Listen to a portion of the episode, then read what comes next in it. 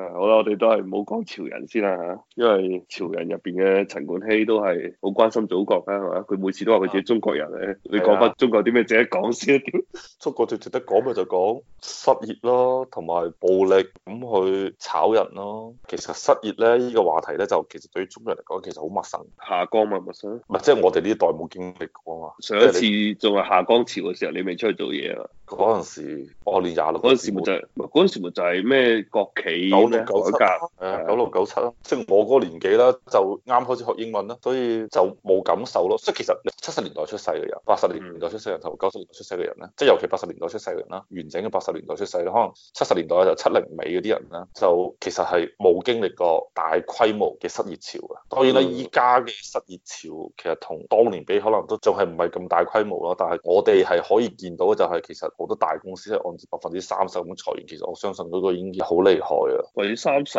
我哋公司都唔止啊！屌，唔係，佢話第一 round 百分之三十喎，佢話一 round round 啊嚟。嗯，咁跟總住我之聽到最後一我聽 round 嘅時候，得翻幾多人接得？嗱，我咁同你講，因為我之前嗰個分公司就冇出現呢種情況，但係我另外一美的嘅朋友同我講，佢話佢哋組織架構變革第一 round 去三十，跟住過咗兩三個月之後，又嚟多次組織架構重組，剩翻啲人再去百分之三十，跟住又過咗兩三個月，即係一個係九月份，一個十二月份，一個係二月份，跟住又嚟多 round 咧，一個月翻嚟又嚟多百分之三十組織架構變革，你諗起又去到百分之三十，咁我相信三 round 百分之三十，翻去咁樣去去到百分之四五十提啦啩。係啊，按照你頭先嗰三輪百分之三十嘅話咧，就剩低係三十五 percent，即係原先如果一百個人，呢一點翻三十五個人。反正佢就話佢係，而且佢就得半年時間喎，由上一年即係由一八年嘅九但係月問份題呢開始三十五個人係咪就係即係叫做最後冇事咧？最後就係輪到就佢㗎啦。誒嗰啲應該就係最後嘅冇事嚟㗎。嗯，想問個問題就係話嗰、個美的喺佢炒人之前，同佢炒到最後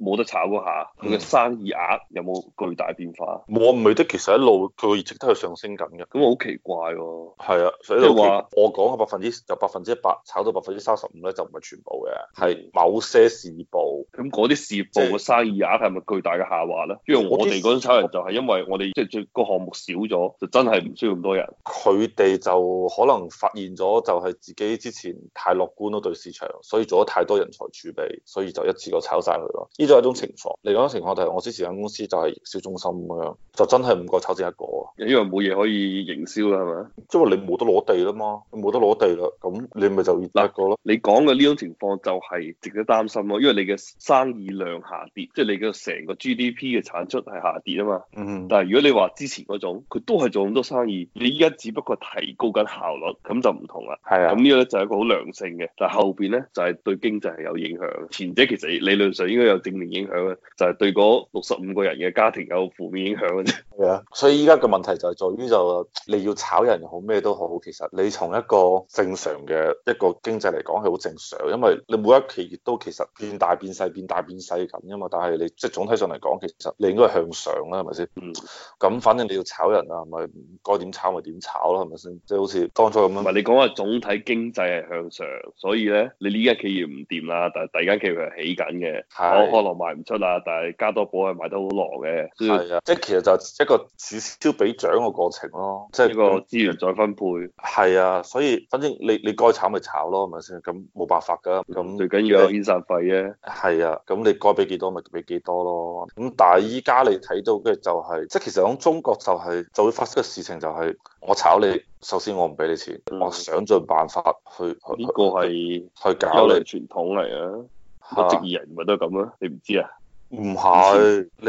嗱佢佢最近有幾個新聞啊嘛，第一個新聞就係講華為嗰單嘢。點樣話？具體發生咩事啊？冇啊！華為嗰只閪佬走閪咗之後，即係佢服務咗十幾年嘅，跟住就係要佢賠二 M 定係點啊點賠啦，反正加要邊個要華為賠，定要嗰個員工賠？員工要華為賠，跟住咧嗯咁啊賠咗咯，咁賠佢嘅錢咧就好奇怪，係由一個企入邊嘅文職咧。係嗯俾咗佢錢俾佢嘅，應該講可能有事。跟住咁作為收錢嘅人講，屌又閪所謂咩？你俾錢俾我咪得咯，啱唔啱先？嗯，照攞錢就係啦，咁樣好。攞完錢之後就翻屋企啦，咁我點就點啊，下一份工啦，咪跟住嗯攞咧，唔係應該放假攞兩球都唔放假攞三十萬咋？二啊？你咪二 M 咪兩個 million 咩？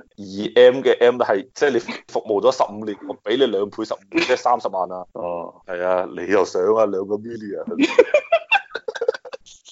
好彩係三十萬咋，如果真係兩個 million 嘅話，佢可能已經死閪咗啦。啊最尾因為因為佢佢啱攞到嗰筆遣散費冇耐咧，佢就俾公檢法機構以佢詐騙企業為理由，將佢韞咗起身。跟住嗯韞咗兩百八十幾日，呢段期間咧，佢係冇辦法同屋企人聯繫。即係當然啦，可能公，喂你講清楚公檢法係邊個機關先？三個機關嚟喎，咩公檢法唔係一體嘅咩？啊嗰個叫政法委。你應你一應該體你應該係啊，你應該咁講，就肯定係公安去拉佢，檢察院去起訴佢，係係啊嘛？跟住咧即就係法院係砌拖唔到咁耐啊嘛，係，跟住咧佢就總共係搞咗佢二百八十幾日，二百八幾日過去啦，就話啊對唔住，睇嚟我哋搞錯搞錯咗，誒跟住我哋誒算啦，賠十萬蚊俾你啦，定係賠兩萬蚊都唔記得咗，唔知賠咗幾多錢，應該啊賠咗十萬蚊左右啦，係應該因為係應該賠十萬蚊左右，因為佢係一個月啊嘛，係嘛兩百八十幾日咪啱好咯，咪就十個月咯，咪就出十個月個糧俾你咯，嗯，誒就出佢十個月個糧啊啦，以幾錢一個月啊？計法啊嚟，兩千蚊一個月我。就一萬蚊一個月咯嗯，就一萬蚊一個月出俾佢咯。係啊，咁跟住出咗俾佢之後，就到最尾就話，唉，呢件事睇嚟都搞錯咗。咁其實咧就嗯係華為喺度鬥佢咯，等華為陣先喺度鬥佢。即係你話華為聯絡公檢法一齊搞佢啊？係啊，但係實在揾唔到證據啊嘛。而且最關鍵嘅咧係對最後咧，即係喺度嘅錄音筆就誒，錄低咗佢同公司啲人講嗰啲嘢。跟嗯住嗰段錄音咧係整咗出嚟，俾佢老婆喺度幫佢執嘢嗰時整呢度出嚟，聽咗入邊啲嘢，跟住再嗯係將咪呢啲以後咁先冇事啊？原來都要砌佢啊！係啊，就係咁樣先冇事咯。咁但係之後，啊即深圳法院就唉算數啦，唉深圳我唔知檢察院定係咩機關咧，就話唉俾你十萬蚊啦，唉誒我出咗十個月嘅糧俾你啦嚇，嚟到呢度翻咗十個月嘅工啦嚇，係咯。嗯，咁呢個第一個 case 咯，第二個 case 就係網易嗰個 case，就係佢講一個人咧就係得咗絕症，但係佢唔知係會唔會死嗰啲啦。跟住後尾就公唔眾係都哦絕症可能真係醫唔好啲好麻煩嘅病啫，係啊佢佢冇具正體病講係啊！你講係，佢反正冇具體講係咩病啦，反正可能都係可大可小嘅病，跟住就炒咗佢咯，嗯就以咁樣就原樣炒咗佢咯。呢個第二個 case 咯，啊第三個 case 咧就唔係係咁樣神州犯唔犯法先？我想問啊，有冇法例話唔允許定係冇乜所謂 嘅？啲行業慣例都係咁樣，你絕症又拜拜啊！屌，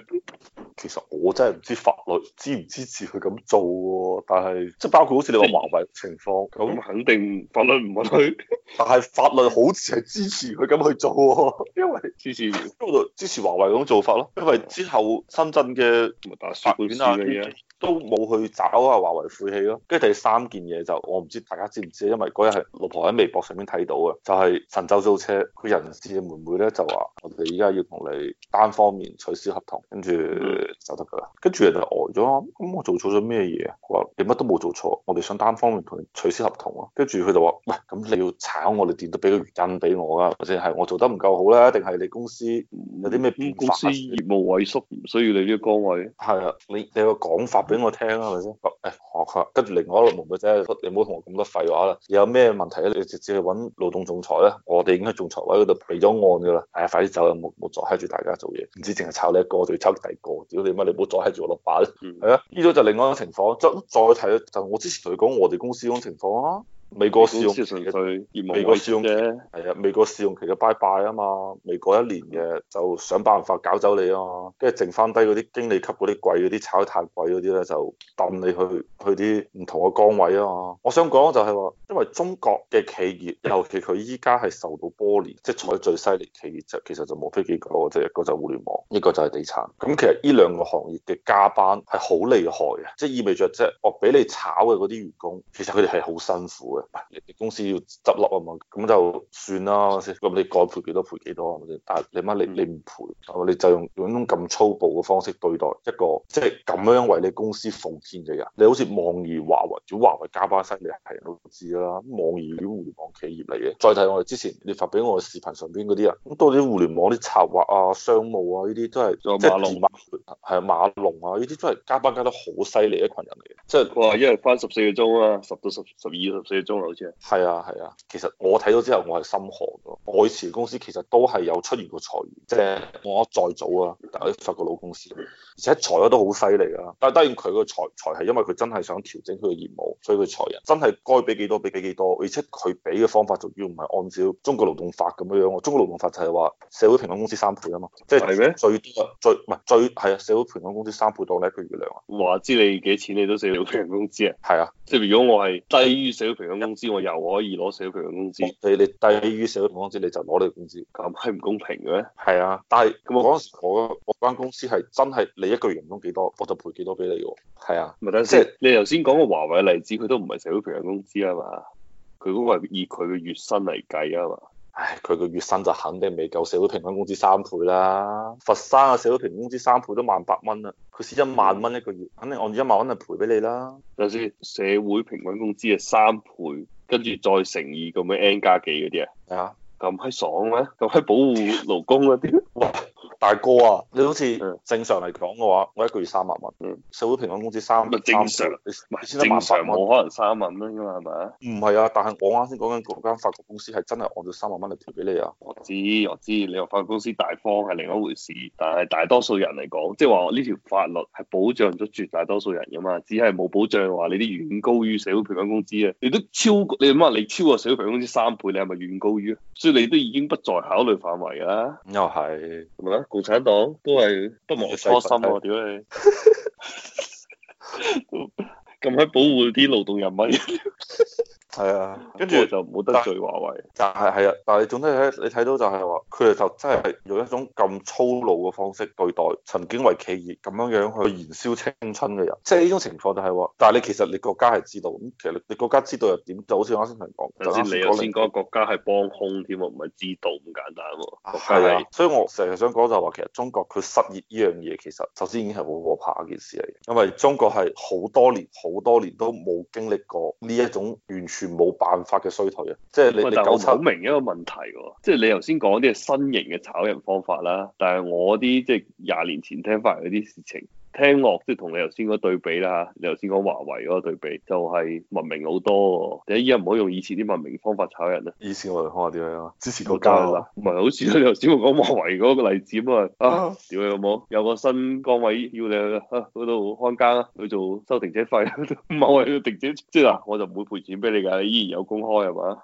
跟住但係我羞辱唔你，係收入嚟，佢純粹就想降你工資啊嘛，降你看更咪出兩千蚊看更糧俾你咯，即係要你自己走啊。簡單啲講就係佢唔想賠錢俾你，嗯但係咧唔會話咩聯絡政府一齊嚼你啊嘛。啊，簡單啲講就係我耍流氓，但係耍流氓得嚟咧，你第二日又可以去第度翻工啦。反正你又唔使咩十個月消失咗我跟住呢種玩法咪就係我之前間公司間 我嗰種玩法咯，就你係啊由幾廿萬掟到你一個月三四千咯，咁咪就係咯。係啊，跟住我咪妹你自己走咯。呢個唔係優良傳統嚟咩？幾廿年以嚟都係咁做啊！屌，唔係，佢可能依家真係冇咁 多看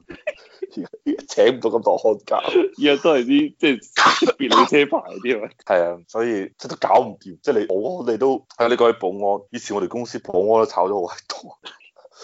啊，啲保安都都唔夠用，即係都太多啦，要炒保安你知唔知啊？但係冇理由喎、保安炒就真係咩喎？因為你個樓盤唔會冧咗少咗啊，係嘛？唔你最係多啊，我係話炒集團嘅保安啊，哦，即係你嘅寫字樓唔需要。你啲保安係